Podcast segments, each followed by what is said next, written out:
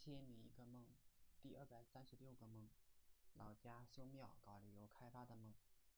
有天放学回家，经过一村庄，发现靠近公路的地方有一座庙，庙里面的对联我只记得几个字：安天下。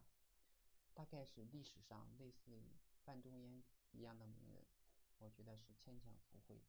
我们这小地方，除了张仲景和诸葛亮，没有别的名人了，而且。公路旁边还有一个很破旧的过街天桥，很多人推着自行车过桥。过桥以后有座小山，下山之后是山路，据说通往新修的庙。山路难行，但是游人络绎不绝，很多人去参观这名人的庙。我想这大概是当政者赶时髦，招商引资建的旅游景点，目的还是赚钱。不过这么多人去，应该比较漂亮。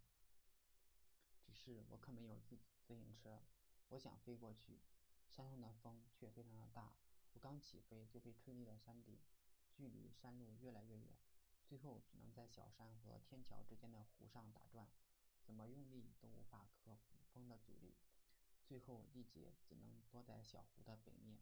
我停留在岸边休息，中间睡了一觉，醒来发现已经被水淹了，旁边的电线杆和树倒了几个。我推了推电线杆，发现它更歪了，所以马上离开，以免触电。这时天已经黑了，感觉舍不得还要在这儿住一晚，因为最近的村庄就在湖的南岸。